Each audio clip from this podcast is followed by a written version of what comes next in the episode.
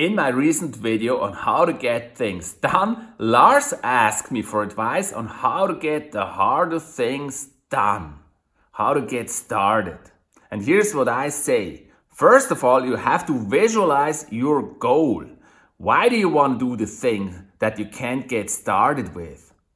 What's your goal? What is the reason and why is it so important to you for you to do it?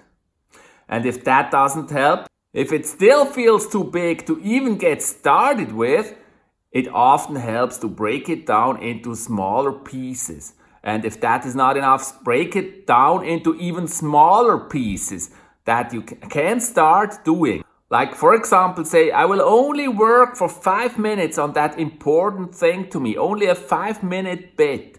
I will work on it. And if that's not enough, break it down to one minute and get started and just work on the thing that really matters for one minute. And what often will happen is that you will actually not stop, but once you started, you will still continue and work on the harder things. Sometimes when I don't feel like running, I tell myself I will only do one round of running, a short run. And every time I end up doing my full regular distance. So that's my advice for you today. Break it down into smaller pieces and just be happy to get started on a small piece.